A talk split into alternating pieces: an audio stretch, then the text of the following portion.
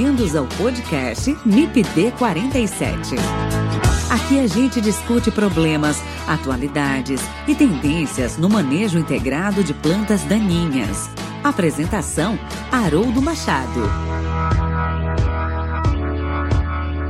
Siga nossa página no Instagram, MIPD47, onde você pode interagir mandando directs, sugestões e comentando os episódios. Você também pode ouvir os episódios e interagir através do nosso site www.mipd47.com.br e entrar em contato pelo e-mail mipd47podcast@gmail.com.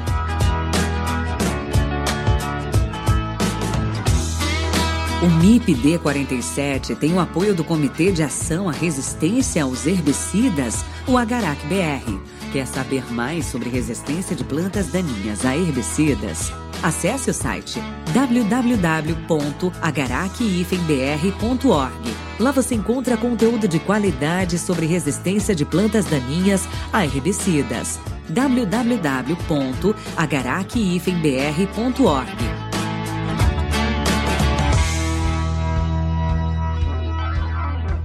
Olá pessoal, tudo bem? Que bom estar com vocês em mais um episódio do MIPD 47 Podcast. Nesse episódio eu converso com o professor Caio Carbonari, da Unesp, Faculdade de Ciências Agronômicas, campus de Botucatu. Eu e o Caio vamos conversar sobre o PL 6299 de 2002, recém-aprovado na Câmara dos Deputados e que trata sobre os pesticidas. Dentre outras alterações em relação à Lei 7802, em vigor, Pesticida será o nome dos antigos agrotóxicos usados na produção agrícola. Esses produtos serão ainda chamados de produtos de controle ambiental quando usados em florestas e ambientes hídricos. E aí, ficou curioso para saber mais sobre o PL 6299 de 2012 e como isso pode impactar na área de controle de plantas daninhas? Fique com a gente e ouça esse episódio do MIPD 47 Podcast.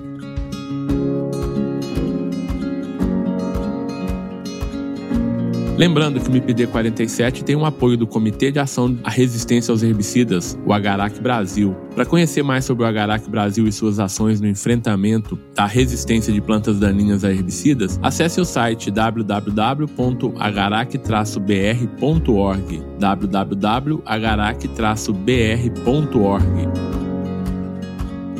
o MIPD 47 também tem o apoio da Sociedade Brasileira da Ciência das Plantas Daninhas. Acesse o site www.scbbpd.org e conheça um pouco mais sobre a Sociedade Brasileira da Ciência das Plantas Daninhas.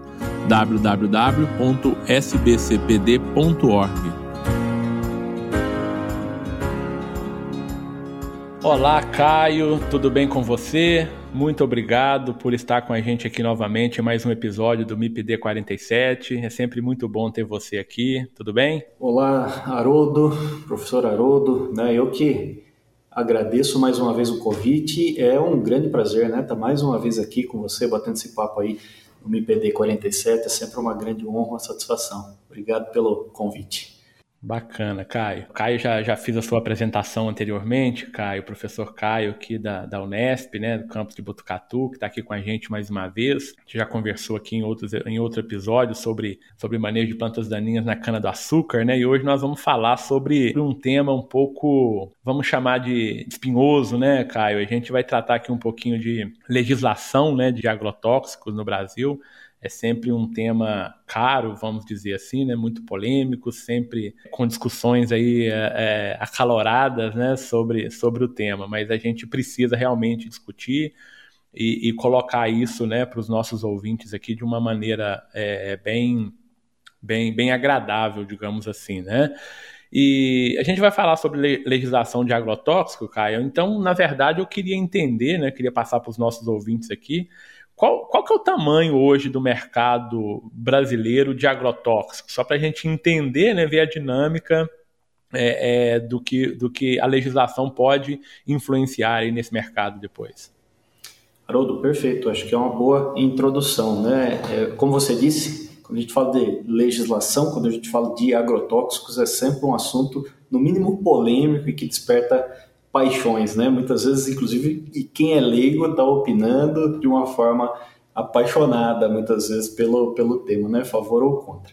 Eu então, acho, Caio, só se me permite já rapidinho te interrompendo, eu acho que você disse uma coisa muito importante, né? Eu acho que quem é leigo está querendo opinar mais do que quem entende. Eu acho que esse é o grande problema, né, Caio? Exato, e muitas vezes sem sequer ter lido o texto, tem uma opinião formada e milita a favor dela, né? Contra ou a favor, né? A gente precisa tomar bastante cuidado com isso. Realmente é um assunto que é extremamente técnico, tem que ser embasado pela ciência e as decisões têm que caminhar nesse sentido, né? É, é, a preocupação maior é que o processo seja pautado do ponto de vista técnico, do ponto de vista científico. Respondendo a sua pergunta, Haroldo, qual o tamanho do mercado de agrotóxicos no Brasil? É um mercado bastante significativo. Nós estamos falando de algo que vem flutuando nos últimos anos, mas algo ao redor de 10 a 11 bilhões de dólares ano né, de defensivos agrícolas comercializados no Brasil.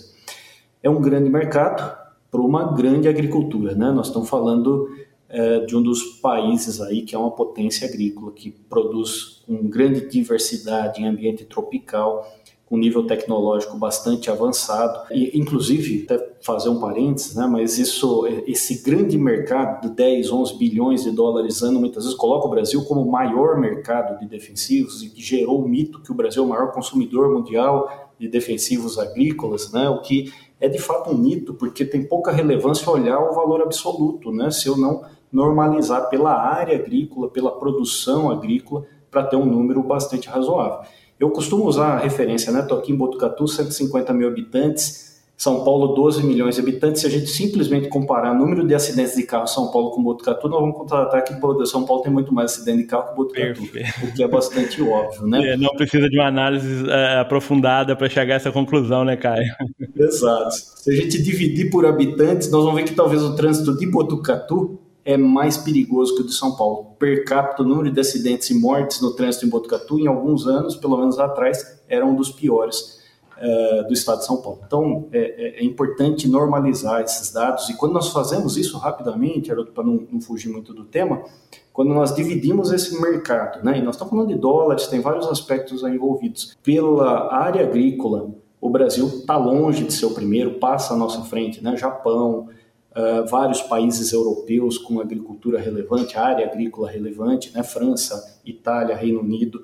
Uh, quando nós usamos esse mesmo dado, né, que coloca o Brasil como o maior consumidor mundial e dividimos pela produção agrícola e nós somos eficientes em produzir por unidade diária, nós despencamos mais ainda nesse que nós podemos chamar de ranking aí, né, do uso defensivos. E, e nada disso de fato é muito importante, né, porque a quantidade nem é o mais relevante, tamanho do mercado menos ainda, e sim a segurança, a forma como isso está sendo usado é, é de fato relevante. Né? E nesse sentido, o Brasil tem bons indicadores, ele tem trabalhos que mostram, aí, comparado a nossos concorrentes, algumas das principais culturas, que nós temos indicadores do risco associado ao uso de defensivos agrícolas bastante positivos, né, em soja, em milho, em várias culturas, comparado a Estados Unidos, Europa e outros países, similar ou até melhor em várias situações. Perfeito. Caio, eu vou só fazer uma propaganda aqui rapidinho. Para quem ainda não assistiu, é um programa de 2019, né? Mas que você esteve na Globo News com o William Vac, é, no programa Painel. E lá estiveram lá você, o Chico Graziano e o médico toxicologista da Unifesp, me parece. Me, me desculpa, mas eu esqueci o nome dele agora. Então fica o convite aqui para quem não assistiu que assista aquele programa, né? Do painel. Foi bem bacana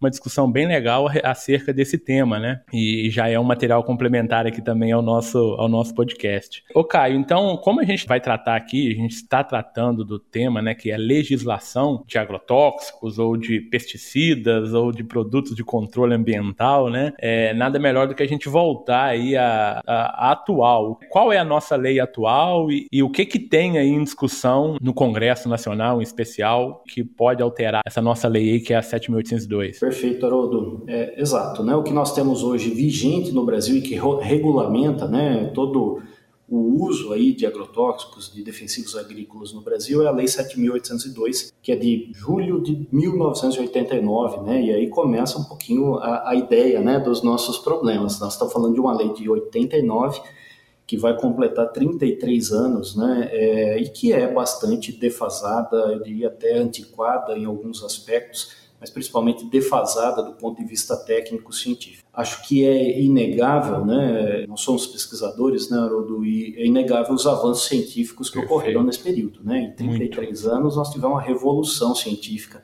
em vários aspectos, né? revolução dos produtos, na segurança dos produtos, na segurança do uso dos produtos, formulações cada vez mais eficientes, técnicas de aplicação cada vez mais precisas e, obviamente, produtos cada vez mais seguros, usados em menor quantidade, né, uma série de outros aspectos. A lei de 1989 ela é anterior à biotecnologia comercial, por exemplo, né, que muda toda essa conversa, né, quando nós falamos de defensivos. Ela é anterior à nanotecnologia. Na verdade, ela é anterior a, a, a ou pelo menos a internet engatinhava, né, em 89, Exato. e isso tem implicações, inclusive na tramitação, porque está previsto lá tramitação em papel, né? Cada um dos órgãos reguladores. Então são coisas que precisam ser atualizadas. Né? Só para usar como um exemplo, né? para trazer para o ouvinte do que nós estamos falando. Quando nós estamos pensando num produto que ainda está no mercado e foi desenvolvido na década de 70, em relação a um produto que está sendo desenvolvido no século 21, a média de dose é 91% menor. Então, caiu 91% a média da dose de um produto que foi desenvolvido no século 21 para um produto da década de 70. Para um produto da década de 80, que é a década da legislação vigente, 88% de queda na dose. Né? Então, houve uma, é, de fato, né, um avanço científico, um avanço tecnológico muito grande nessa área. Também fica inegável, né, diante de tudo isso, no mínimo, levantar a necessidade de rediscutir e atualizar essa legislação, processo regulatório no Brasil, que é o que está em pauta hoje. Né? Existe hoje é, o, o, PL 6299, né, de 2002, na verdade, né, PL 6299-02, que foi aprovado recentemente na Câmara dos Deputados, teve bastante né, informação circulando na mídia, muita informação é, confusa, né, no mínimo aí sobre esse tema, mas é um projeto de lei para atualizar, né, esse, é, enfim, essa legislação vigente no Brasil que trata aí do uso dos defensivos agrícolas. Perfeito. Ô, ô Caio, você trouxe uns números aí bem, bem bacanas, né, que é com relação à toxicidade dos produtos, né, baseado ali na DL50 desses produtos, né, em relação aos produtos antigos com os novos. E aí eu vou te colocar uma pergunta que, que ela é recorrente a, a nós e gera muita polêmica, né? No caso, assim, de novos produtos, né? Então o Brasil está aprovando muito muitos produtos novos, né? E eu acho que isso é bacana, só para colocar dentro desse contexto nosso aqui, porque toda vez que tem um produto novo aprovado, você tem um produto mais seguro, né? Você tem um produto, vamos colocar assim, melhor do que aquele produto lá da década de 60, da década de 70, né? Então, a gente ganha com isso, na verdade. A agricultura ganha, né? O ambiente ganha com isso. Sem dúvida, Haroldo, é, é exatamente disso que nós estamos falando. Também existe uma confusão imensa no Brasil e nós acompanhamos semanalmente na mídia, né? O Brasil registra mais 150 produtos novos, né? pesticidas novos, né? Não é isso que está acontecendo, é exatamente o contrário. Né? Existe uma confusão muito grande o que é um pesticida novo, o que é simplesmente um novo genérico, uma mudança de fonte do ingrediente ativo na formulação que passa por uma reavaliação ali, o processo de registro. Então tem muita coisa que é publicado, que sai ali, né? um novo registro, é uma mudança simples de bula, é uma mudança de fonte, é um novo genérico, mas que num contexto mais amplo tem pouca importância, pouca relevância. Né? É, de fato, quando nós falamos de novos produtos, o ritmo de aprovações no Brasil é extremamente baixo. Né? Só para é, também dar um exemplo, né? a maioria dos países desenvolvidos, que são concorrentes agrícolas importantes do Brasil, vamos pegar Estados Unidos, vários países da Europa, própria Argentina, países asiáticos, é, tramita um processo, tem uma avaliação em média de dois a três anos de um novo produto. No Brasil, leva no mínimo seis, muitas vezes oito, dez, doze anos para ter a tramitação, a aprovação e esse produto chegar no mercado, que é uma defasagem absurda e que, na verdade, não interessa para ninguém, né? porque nós estamos retardando a chegada no mercado de produtos que, em geral, são mais modernos, mais seguros do que os que já são seguros e estão no mercado. Né? Então, nós estamos só atrapalhando o processo de modernização do que chega no mercado. Eu vou só usar um dado também, né? Se a gente pegar, esse dado não é absolutamente atual, mas é de um ano, um ano e meio atrás. Nós tínhamos no Brasil 29 novos ingredientes ativos de fato aguardando registro no Brasil. Né? É, e desses 29 aguardando registro, 17 já estavam em uso no Canadá, 16, é, desculpa, Estados Unidos, 16 no Canadá, 15 na Austrália, 14 no Japão, 14 na União Europeia e 13 na Argentina. Né? 16, se não me engano, em pelo menos três países da OCDE. Uh, e nem todos esses países estão pleiteando o registro, porque nem todos os países têm as culturas que nós temos e estão pleiteando os mesmos ativos. Então veja como eles estão tendo acesso muito antes do que nós, e isso é muito ruim. Né? Então é, é mais um ponto importante que nós precisamos rediscutir, precisamos ter uma legislação mais atual, um processo regulatório aí mais dinâmico, sem de forma nenhuma flexibilizar ou facilitar o processo. Não é isso, né? É exatamente ter a celeridade, mas aprovar com a rapidez necessária o que é útil e, do ponto de vista científico, seguro para ser usado na agricultura brasileira. Eu acho que isso está em uso né, em países como Estados Unidos, Canadá, Austrália, Japão, União Europeia, né, países da OCDE passaram por um processo regulatório extremamente rigoroso, está em uso lá, não é possível né, que nós não podemos ter acesso a esses produtos. Como? Esse talvez seja um ponto também que a legislação, né, que esse PL, ele contribui nesse sentido, né, Caio? Então, se o produto ele já tem uso aprovado em alguns desses países, né, nesses países aí da OCDE, e caso ele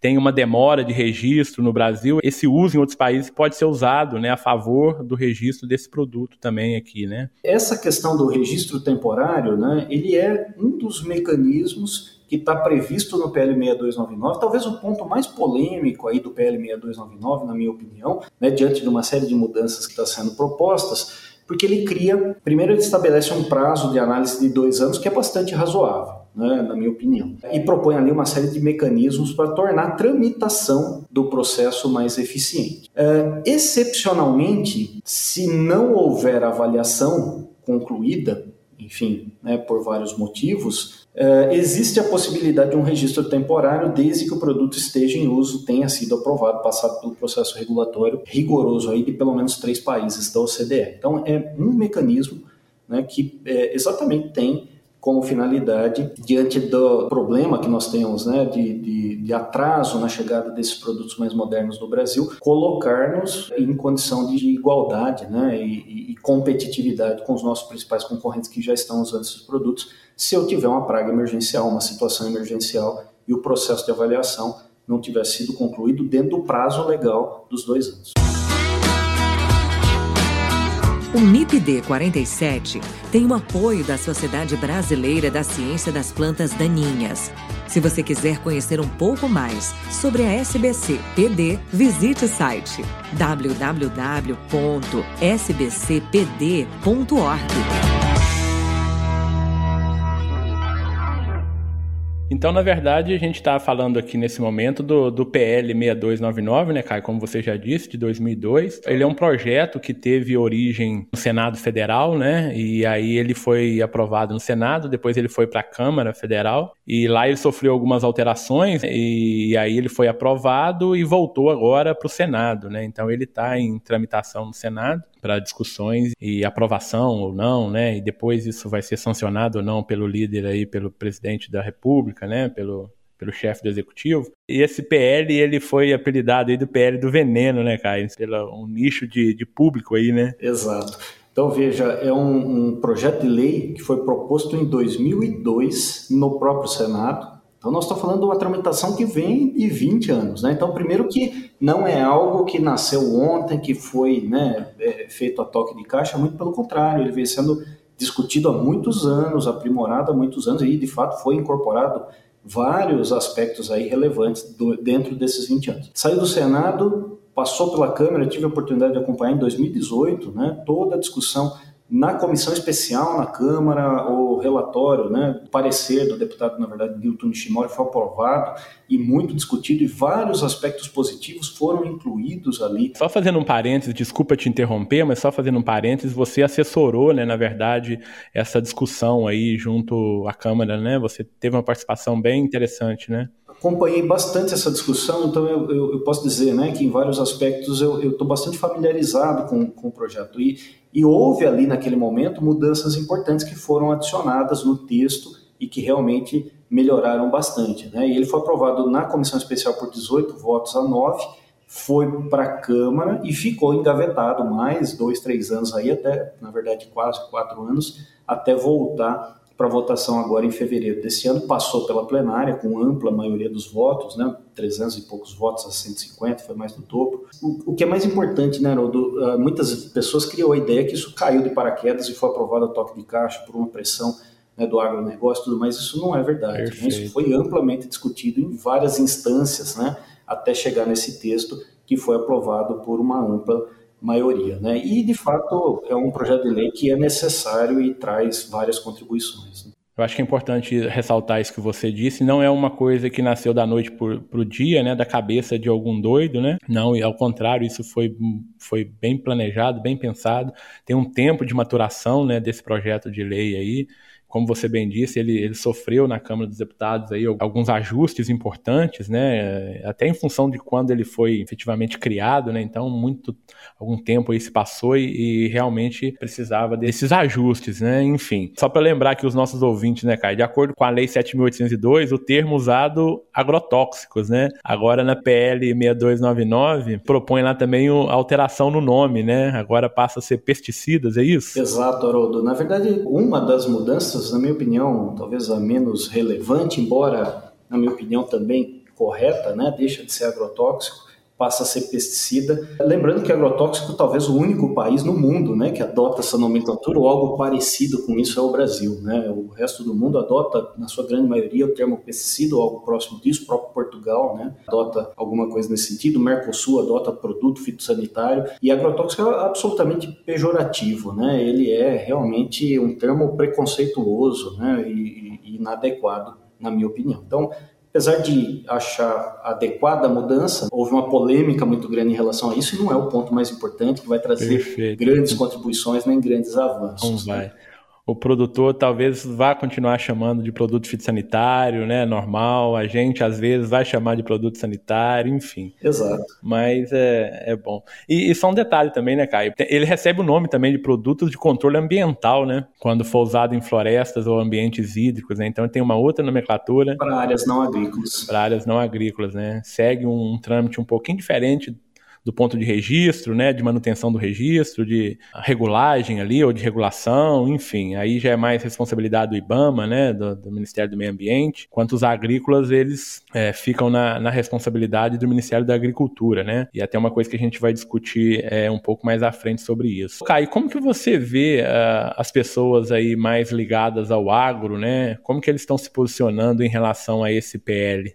Haroldo, é, eu acho que assim, quem vivencia o agro tem noção da realidade né, da agricultura, dos desafios da agricultura, né, e está acompanhando com mais profundidade essa tramitação, essa história né, de 20 anos e tudo que foi sendo apensado ao processo aí, é, de maneira geral, né, acho que entende que traz benefícios, que primeiro que a mudança é importante, que traz benefícios, né, é, de fato, essa mudança ela é necessária, essa discussão é necessária. Né? Hoje nós temos uma defasagem muito grande né, na, na, na, questão legislação, de regulamentação, e que tem implicações que nós já comentamos. Né? Dificulta muitas vezes acesso às tecnologias que o produtor precisa, ele está sofrendo isso na pele. Né? Ele está vendo o concorrente dele em outros países, aqui na Argentina, no Paraguai, é, tendo acesso a uma tecnologia mais moderna, resolvendo problemas, e ele não pode usar aqui. Então, é, essas pessoas né, têm a noção né, do, do, que se está tratando ali. Né? Então, na verdade, são questões que tiram a competitividade,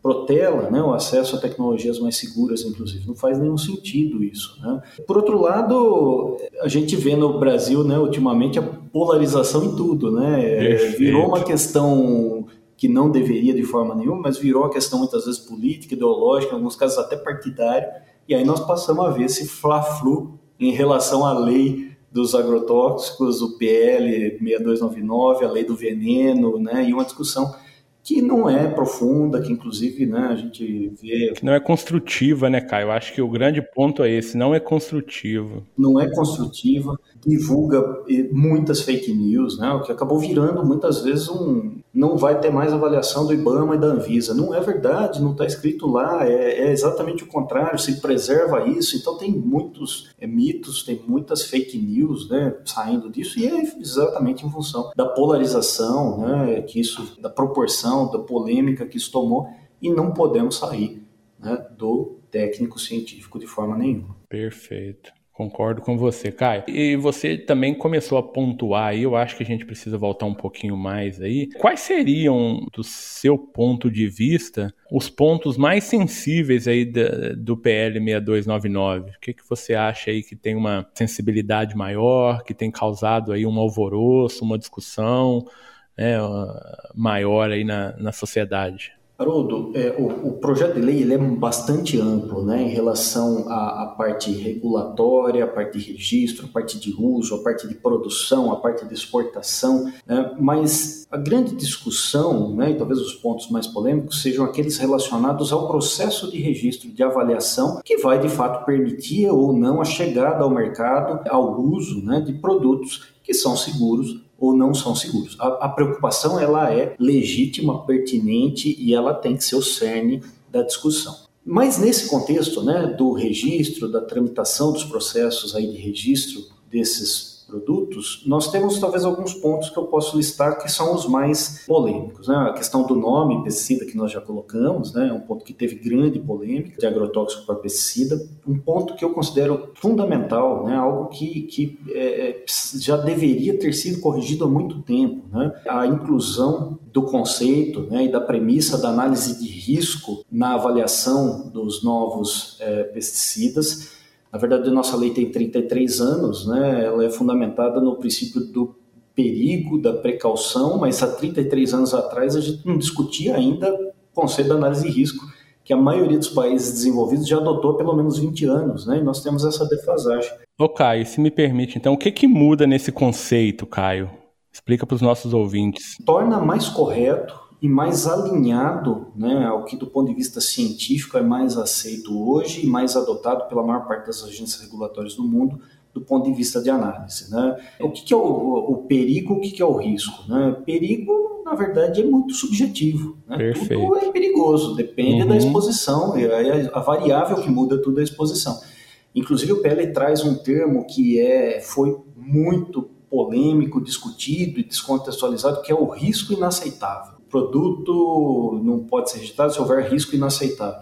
O risco inaceitável é um termo bastante adequado. Né? Eu tenho risco. Qual é a escala de risco? Essa é a minha régua. Se a, a, escala de risco chegar num nível que eu considero aceitável, ótimo. Se não for aceitável, está fora do processo. Tem várias questões, né? Se é carcinogênio ou não é carcinogênio, que vai eliminar diretamente esse produto. É inaceitável, está fora tem coisas que é possível mitigar uma série de cuidados. Então, o, o risco é exatamente isso. Perigo é uma característica intrínseca de um produto. O risco é o perigo em condições reais de uso, considerando a exposição, e é isso que o PL está propondo, e é isso que o mundo inteiro já faz há pelo menos 20 anos.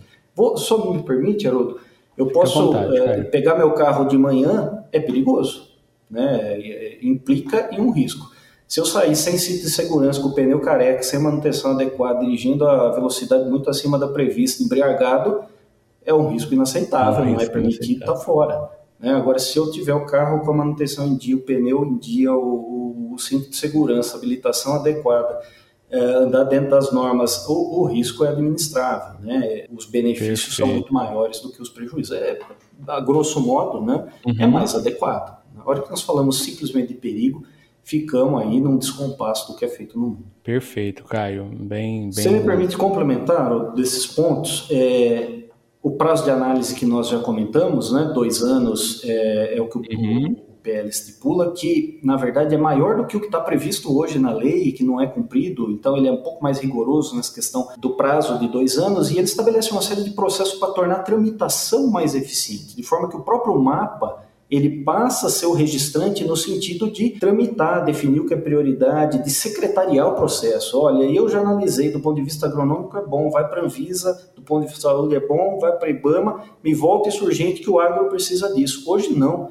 Tem o mesmo produto, já foi avaliado em um, não foi em outro, tem outro sendo avaliado lá que não foi aqui, e vai 12 anos. Essa seria seria minha próxima pergunta para você, Caio. Então, hoje tem um fluxograma que é a empresa detentora do produto, da molécula, ela tem que entrar com um pedido no Ministério da Agricultura, de registro, né? No Ministério da Agricultura, outro pedido no Ministério do Meio Ambiente, outro pedido no, no Ministério da, da saúde, né? Na Anvisa, enfim. Esse é mais ou menos ali o start do processo, né? E, e, cada órgão desse é responsável, então, pelas suas, dentro da sua competência ali, pelas análises e aprovação ou não, pela Lei 7.802. O que que o PL, o que que está previsto nesse novo PL, no PL 6299, Caio, com relação a esse start aí, ou, ou a esse fluxograma, né, para registro de um, de um Grosso produto? modo, Haroldo, hoje eu quero registrar um novo produto, eu vou com um caminhão de papel no mapa, um caminhão de papel na Anvisa, um caminhão de papel no, no IBAMA,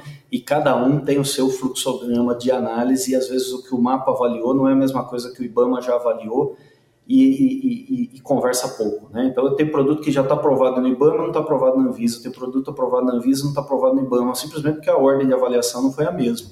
Isso atrasa o processo. Então, é, é, tem alguns pontos importantes e, e, que não muda absolutamente nada a segurança de avaliação, que é exatamente o mapa, como registrante, você protocola, ele organiza esse fluxo de avaliação, mas não tira absolutamente nenhuma atribuição da avaliação do risco para a saúde por parte da Anvisa e da avaliação do risco para o ambiente por parte do IBAMA. É, só vai para o mercado que tiver aprovação, homologação das três dos três órgãos reguladores. Aí, se me permite, Caio, só rapidinho te interrompendo, esse eu acho que foi também um ponto que gerou uma polêmica muito grande na sociedade, né? Então, assim, muitas fake news eu acho que foram feitas no sentido de que agora tiraram a competência da Anvisa e do IBAMA com relação aos registros, né? E a fiscalização, ou, enfim, ao, principalmente ao registro desses produtos. É, realmente isso aconteceu, Caio? Isso é uma fake news? Isso é uma falácia? Como que, que está esse ponto específico? Exato. Então, no fim, tudo isso, né? Essas mudanças acabou gerando distorções, é, confusões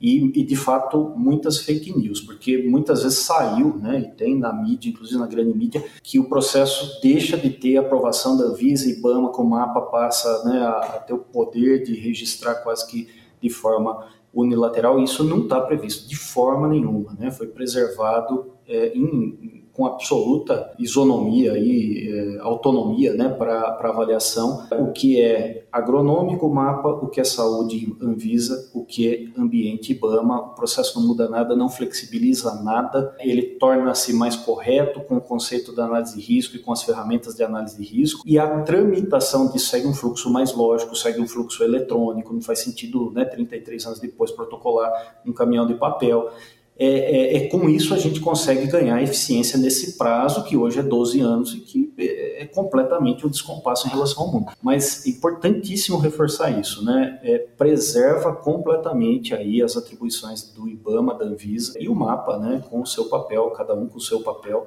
isso foi preservado, né? E de fato seria um absurdo qualquer mudança nesse sentido, tirar qualquer atribuição da Anvisa e do IBAMA na avaliação, né, nas suas respectivas áreas. Perfeito. E só mais um ponto, Haroldo, o PL, né, ele ainda preserva e mantém o, o, o Brasil, né, dentro dos principais acordos internacionais de segurança do uso desses produtos e produtos químicos, né? o GHS, que é o Sistema de Harmonização Global, aplicação de medidas sanitárias, fitossanitárias, né? o SPS, o Códex Alimentários né? da ONU, FAO. Então, tudo isso é preservado. O Brasil vai estar completamente alinhado né? às normas eh, internacionais mais rigorosas, mais atuais e do ponto de vista científico, né, com alguns ajustes, principalmente análise de risco também muito mais alinhado aí ao que há de mais moderno, cientificamente aceito né, é, atualmente é, em termos de processo de avaliação. Perfeito. Eu acho que uma coisa bacana, né, só reforçando o que você disse, né, Caio, é que a gente fica mais alinhado com o resto do mundo, né, do, com, em termos de legislação.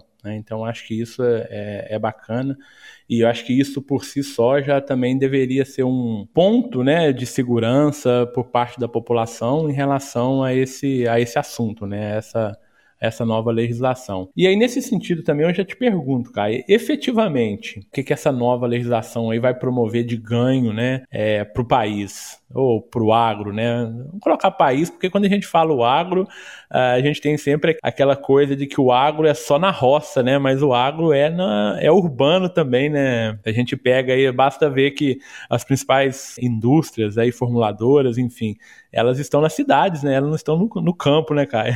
Exato. Essa binarização, né? Campo, cidade, é, orgânico, convencional, isso aí não, não agrega nada, não é o caminho, né? A coisa é muito não, mais não agrega, muito mais integrada. E o Brasil é grande o suficiente para um monte de coisa, né? Do ponto de vista efetivo, eu acho que são muitas das questões que nós já mencionamos, mas eu acho que a gente consegue ter garantias aí de acessar as tecnologias mais modernas para o manejo fitossanitário, que a luz, de novo, né, a luz do conhecimento científico sejam seguras e úteis para a nossa agricultura. Né? E hoje a gente tem uma dificuldade imensa nesse sentido. Produtos que são mais seguros, que têm indicadores de risco muito menores, não chegam ao mercado na mesma velocidade que chegam para os nossos concorrentes. Precisamos mudar isso, né? nós perdemos muito com isso. Não quer dizer que os produtos que estão no mercado não sejam seguros, mas se a gente tiver a oportunidade de evoluir e evoluir mais rápido e principalmente né, ter produtos mais eficientes para o manejo fitossanitário, isso agrega ao produtor, isso precisa ser contemplado e o agro brasileiro, a agricultura, pecuária brasileira cresceu quanto cresceu, né, representa hoje tudo que representa, é a força motriz aí do nosso país do ponto de vista econômico, social, é, exatamente porque cresceu pautado em uso de tecnologias, em ciência, em inovação, aí nós não podemos perder isso. A sociedade brasileira não pode permitir, né, que a agricultura brasileira não continue tendo acesso ao que foram os ingredientes aí da receita de sucesso de tudo isso. Então acho que esse é um ponto talvez o mais importante, né? Nós estamos defasados. Ele permite, como a gente já disse, né, é, avanços importantes, mas principalmente uma maior convergência científica e regulatória para análise e registro de pesticidas no Brasil em relação ao resto do mundo e principalmente os países mais desenvolvidos com sistemas mais atuais e modernos para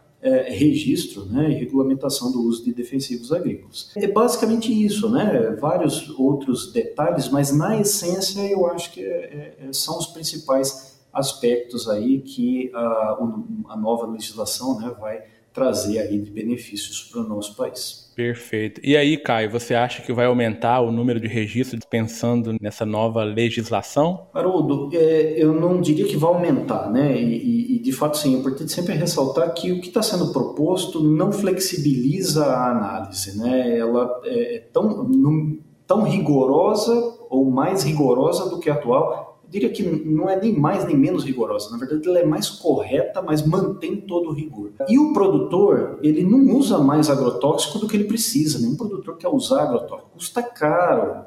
Custa caro comprar, custa caro aplicar. Né? Ele quer usar o mínimo possível. E aí tem dois aspectos. O que é produto, voltando, né? o que é produto genérico, que são produtos que já estão em uso é, e ter acesso a novos produtos tem um impacto né, é, positivo em termos de concorrência, preço e redução do custo de manejo fitossanitário. Isso é um ponto que não deve ter grandes mudanças. Né? O PL não, não imagino eu que vai trazer grandes mudanças nesse aspecto, mas eu acredito que a gente vai não aprovar mais, mas ter possibilidade de ter acesso antes àquelas poucas moléculas, né? Eram 29 há um ano, um ano e meio atrás, não deve ter mudado muito isso, que está lá na fila aguardando para registro. A gente tem aprovado um por ano, dois por ano, quando aprova, sendo que a gente poderia ter acesso a essas tecnologias que são muito mais seguras. A gente fez um estudo, Haroldo, bastante interessante, né? Tem um, um, um indicador de risco de uso de defensivos agrícolas, que é o EIQ, é ao pé da letra, coeficiente de impacto ambiental, mas é uma ferramenta que é recomendada pela FAO, usada por várias universidades, agências regulatórias, para medir, quantificar o risco associado ao uso de defensivos agrícolas. Né? É, e sem entrar em detalhes, mas é, quando a gente faz um cálculo do EIQ para os produtos que já estão no mercado e para os produtos que estão aguardando o registro no Brasil, para os pilares ambiental, do trabalhador e do consumidor, nós temos uma queda violenta, drástica né, nesse risco. Os indicadores são muito menores, muito melhores para os produtos aguardando registro do que a média do que já está no mercado, fazendo uma análise né, um pouco grosseira, mas que dá uma indicação para a gente do quanto é prejudicial represar tudo isso. Além da dose, né, que eu já tinha mencionado anteriormente, que houve um grande avanço. Perfeito, Caio. Eu acho que eu acho que essa é a mensagem, né, Caio? Os produtos que a gente tem no mercado hoje, eles são seguros, sim, né, para se usar dentro dos parâmetros técnicos, né, para que eles foram propostos, mas que a gente tem um ganho muito grande com os novos produtos, né, e com os produtos que virão ainda, né. Então a gente sabe que tem muitas coisas novas aí para chegar nos próximos anos, né a, a, indústria química tem trabalhado muito em cima disso e eu acho que o ganho vai vir nesse sentido, de ter produtos cada vez mais eficientes, com doses menores e com riscos né, associados também menores. Né? Eu acho que isso é um ganho para para a agricultura, com certeza, e um ganho é, para a sociedade também, né? Exato. Você me permite só reforçar um ponto que você falou e é extremamente importante. Não quer dizer que o que nós temos no mercado seja inseguro, de forma nenhuma, né? Se está no mercado, está em contínua avaliação, qualquer é, dúvida, né? Coloque em reavaliação em reanálise, é absolutamente seguro. Aliás, tem produtos desenvolvidos lá na década de 70, né, no século passado, que são absolutamente seguros, muito utilizados. O glifosato é um exemplo, né, um produto Perfeito. É, inquestionável, né, 50 anos em uso e com uma segurança imensa. Considerar o 24D que foi o primeiro, né, Caio, utilizado, e ele passou por várias transformações aí, ou ainda hoje ele é um dos mais utilizados. Mas é importante, então, reforçar que não quer dizer que está no mercado ou seja inseguro, muito pelo contrário, é muito seguro. Mas não podemos atrapalhar a evolução para produtos ainda mais seguros, né? Não faz nenhum sentido isso. Então, os produtos ele está sempre em reavaliação. E dentro desse conceito, né, dentro desse contexto de reavaliação, o produto ele pode ter o registro cassado ou não. Hoje, quem que pode pedir o cancelamento aí de registro, né? Se a gente tem um caso bem recente que dentro da nossa área causa um problema sério, né? Que foi a cassação, a suspensão do, do paraquat, né? Vários pedidos aí de suspensão do glifosato que sempre aparece um, né? Dentro desse contexto, quem que pode pedir esse cancelamento de registro de um produto hoje no Brasil, Caio? É, Haroldo, essa questão da reavaliação, reanálise, né, e eventualmente proibição de um determinado produto, ela é extremamente importante, porque nós aprovamos hoje à luz do conhecimento científico atual. Se amanhã tiver uma evidência diferente, né, que coloque em xeque, nós temos que ter qualquer, na verdade, um mecanismo muito eficiente para rapidamente trazer isso reanalisar isso e deliberar. Olha, continuo usando ou tiro do, imediatamente do mercado. Né? Então é um mecanismo bastante importante. Hoje ele é bastante utilizado no Brasil. Teve nos últimos anos várias substâncias, vários defensivos que passaram por reanálise e vários produtos que saíram do mercado em função dessa reavaliação. Né? É, o próprio glifosato passou por reavaliação na Europa, nos Estados Unidos e no Brasil e foi concluído pela segurança nessas três reavaliações. Então, é um procedimento importante, funciona hoje, né? Qualquer nova evidência coloca o produto em reavaliação e o que é, talvez é mais importante, né? é preservado no PL 6299. No projeto de lei em avaliação, preserva isso e é extremamente importante que isso seja preservado para que, ao surgir né, qualquer evidência que coloque em xeque a segurança do produto, um fato novo, voltamos, reavaliamos com urgência qualquer conclusão que leve a considerar o produto inseguro, tire ele do mercado. Só para ter uma ideia, eu não me recordo agora exatamente todos os produtos que passaram por avaliação recentemente, mas nós tiramos do mercado vários deles. Né? Próprio Paraquat, o Proclorax, a Anvisa tirou, proibiu no Brasil e a Europa continua usando, inclusive em trigo, né? um fungicida importante para trigo que continua em uso na Europa, o Brasil baniu, proibiu aqui no Brasil a partir de uma reavaliação, por exemplo. Você está ouvindo o MIPD 47 com Haroldo Machado. Ô, ô Caio, você me deu uma deixa aí agora para te fazer uma pergunta que a gente sempre é questionado, né, sobre ela. A questão de a gente usar produtos que são proibidos na Europa, por exemplo, né? Ah, o Brasil usa muitos produtos que não têm registro ou que são proibidos na Europa, né? E a gente precisa olhar isso com muito cuidado, né? É, e eu vou te provocar porque já sei a sua resposta, mas eu quero ouvir aí o seu posicionamento, né, em especial para os nossos ouvintes. O que, que você tem a dizer sobre isso, Kai? Haroldo, existe também uma distorção imensa, né, e, e, uma desinformação imensa em relação a isso. A gente der uma busca aí no Google rapidamente, né, produtos proibidos na Europa em uso no Brasil, nós vamos encontrar as reportagens mais cabeludas, né, Brasil usa 50 e poucos produtos proibidos na Europa, que não são usados na Europa. Uh, e é, é, é, é, mito, né? Porque se a gente fizer o exercício contrário, nós vamos ver que tem mais ainda. Quais produtos são usados na Europa que não são usados no Brasil? Né? Por vários motivos, porque nós não queremos o registro daquilo, porque nós não temos tal cultura aqui, ou nós temos tal cultura aqui que não é prioridade lá, né? E aí tem essas distorções. Então, o grosso, né, de tudo isso que nós falamos, na verdade, muitas vezes é o fato de não ter registro e não estar tá nem em um momento relacionado à segurança ou qualquer proibição, é simplesmente o que é registrado aqui diante da agricultura tropical e das necessidades das principais culturas que nós temos aqui, o que é registrado lá diante da agricultura de clima temperado e das culturas importantes lá. Se a gente fizer um exercício, né, é, só soja, vai ter um monte de coisa usada aqui que não é usada na Europa, porque a Europa não produz soja. Se a gente pegar trigo, que a Europa é uma grande produtora e o Brasil produz pouquinho, tem um monte de produto, Proclorax, por exemplo, que eu citei, que inclusive é usado lá e a Anvisa proibiu aqui por questões de saúde. Né? Então tem os dois lados. Paraquat foi proibido primeiro lá, nós proibimos, Estados Unidos continua usando, o resto do mundo continua usando, né? nós proibimos aqui. Depois tem a questão da segurança, a trazina é proibida na Europa, né? é importante para milho, continua em uso no Brasil, continua em uso nos Estados Unidos e uma série de outros países. Mas lençol freático é mais superficial, a Europa tem uma área agrícola muito maior proporcionalmente ou próximo dos centros urbanos, enfim, tem N situações que precisam ser consideradas, né? Não, não, não pode ser esse debate raso. Então, Perfeito, nós não estamos cara. na contramão e nós não fazemos Bacana. nada né, que coloque insegurança aí na produção de alimentos no Brasil ou ambiental. Perfeito, eu acho bacana, eu te, te, provoquei nesse sentido porque eu acho bacana a gente deixar isso bem claro aí para os ouvintes, né, que nós não somos vilões nessa história aí, né, pelo contrário, né, nós temos uma responsabilidade muito grande com relação ao uso, né, desses produtos e o produtor ele realmente usa, usa com segurança, nossa legislação permite esses produtos de uma forma segura e é preciso a gente falar isso, é preciso a gente levar isso, né, para pessoas de modo geral, né, porque em muitos casos, né, né, a gente fica, o produtor, é, fica como vilão da história, né? Porque usa. E não pode ser assim, não deve ser assim.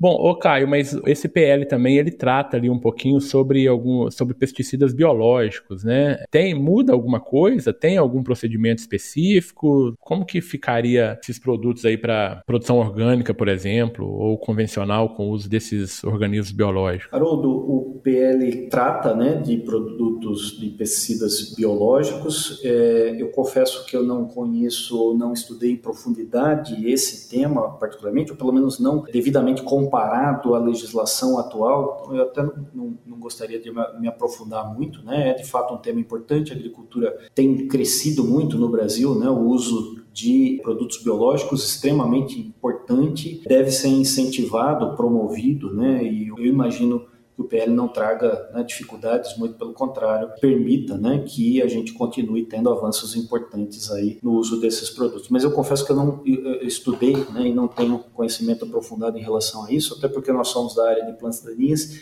e plantas daninhas o uso de produtos né, de controle biológico ainda é muito mais restrito do que outras áreas né, do, do manejo fitossanitário. Então, prefiro não me aprofundar para não cometer qualquer erro aí de avaliação. Perfeito. Uma coisa que você falou aí agora é bacana, né, Caio? Porque a gente está tratando aqui de, de, pesticidas, né, ou de defensivos. A gente está falando de uma maneira geral, né? E aí, obviamente, que nós estamos englobando aí, entre outros, né, os herbicidas, fungicidas, inseticidas. Mas óbvio que o nosso foco são os herbicidas, né? Tudo que a gente falar aí fora de herbicida, nós podemos estar tá fazendo alguma extrapolação aí inverídica, né? Vamos colocar assim. Então, nosso foco são sempre os herbicidas, que são os nossos aí objetos de estudo e que a gente está próximo aí dessa ferramenta de manejo de plantas daninhas, né? Então, só para chamar a atenção, que a gente sempre foca aqui o, o, os herbicidas, né? Ô, Caio, qual é o seu sentimento aí, você que esteve lá dentro do Congresso, né, auxiliou aí nesse, nesse processo todo, qual que é o seu sentimento em relação ao andamento desse PL, né, desse projeto de lei no Senado Federal, Caio? Haroldo, eu acompanhei, né, na verdade, do ponto de vista técnico, né, e aí entra uma variável política, ano de eleição, é muito difícil para um, um, leigo, né, fora desse ambiente, opinar, né, eu acho que tem muitos aspectos que devem influenciar nessa tramitação é, no Senado, né, então eu não, não consigo fazer nenhuma previsão de como isso deve andar, se vai andar no Senado Federal. Eu, sinceramente, é, espero que isso, no mínimo, seja discutido com mais,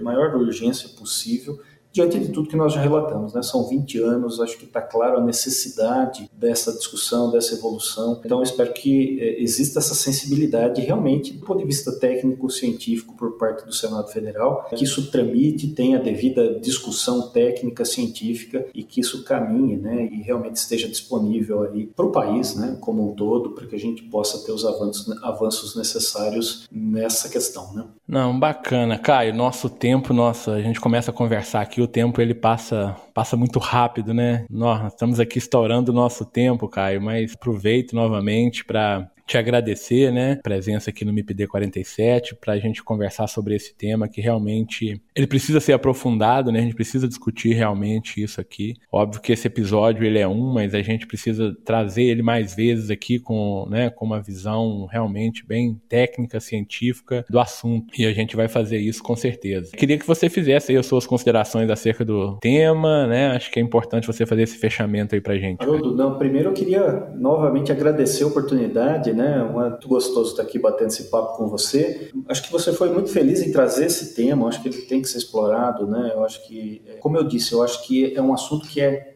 técnico, científico e cabe, né? A universidade, a academia, quem de fato conhece sobre o assunto, aprofundar, discutir, contribuir, né, para que isso possa tramitar da melhor forma possível, para que a gente possa ter um texto final aprovado ali que de fato contribua para o Brasil, para a agricultura brasileira, né, e permita que a gente possa continuar tendo uma agricultura moderna, pujante, que tanto tem contribuído né, em vários aspectos no Brasil, né, do ponto de vista de sustentabilidade, né, do ponto de vista social, do ponto de vista econômico. O Brasil é a potência de agroambiental que é, né, exatamente porque trilhou o caminho da ciência, tecnologia e inovação. espero que esse cenário continue sendo né, o, o trilho ali que mantenha a agricultura no caminho certo para os próximos anos. Obrigado, foi um prazer, viu, Haroldo? Ok, Caio, é isso aí. Obrigado novamente, né? Espero você aqui em outras oportunidades para a gente conversar, outros assuntos aqui, tá? Muito obrigado, um abraço, até uma próxima oportunidade, Caio. E a vocês, meus ouvintes, um abraço e até o próximo episódio do MIPD 47. O MIP-D 47 tem o apoio do Comitê de Ação à Resistência aos Herbicidas, o Agarac-BR. Quer saber mais sobre resistência de plantas daninhas a herbicidas? Acesse o site www.agaracifembr.org. Lá você encontra conteúdo de qualidade sobre resistência de plantas daninhas a herbicidas. www.agaracifembr.org. gostou desse episódio, compartilhe no Instagram marcando o MIPD47. Se quiser enviar sugestões, o e-mail é o mipd47podcast@gmail.com. Ouça também os outros episódios em www.mipd47.com.br. Siga o MIPD 47 na sua plataforma de podcasts preferida e também no nosso Instagram, o arroba MIPD47.